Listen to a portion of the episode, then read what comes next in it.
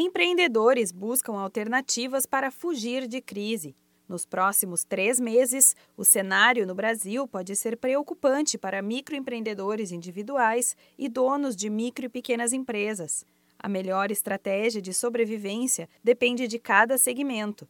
De acordo com a Folha de São Paulo, até que se resolva o calendário eleitoral, o clima econômico pode estar em risco no país.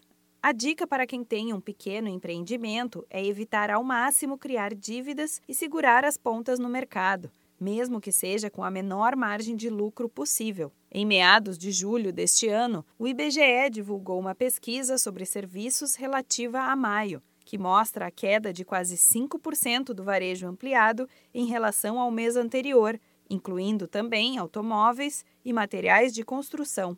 Os segmentos que menos sofreram em consequência da crise, em um primeiro momento, foram os relacionados à demanda doméstica e ramos de alimentação e telefonia.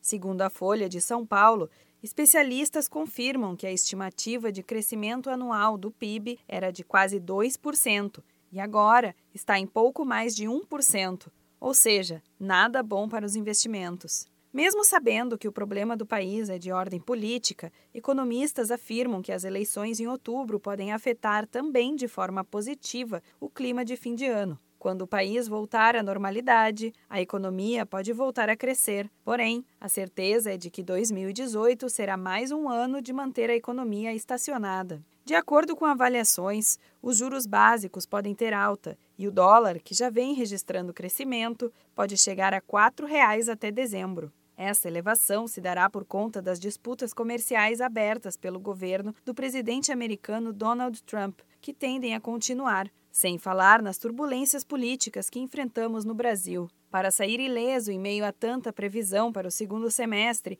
conte com a ajuda dos consultores do Sebrae. Busque dicas e informações sobre como fugir da crise e encontrar alternativas de negócio para se manter ileso. Entre em contato com a central de atendimento no número 0800 570 0800. Você também pode procurar uma sede física mais próxima na sua cidade. Da Padrinho Conteúdo para a agência Sebrae de Notícias, Renata Kroschel.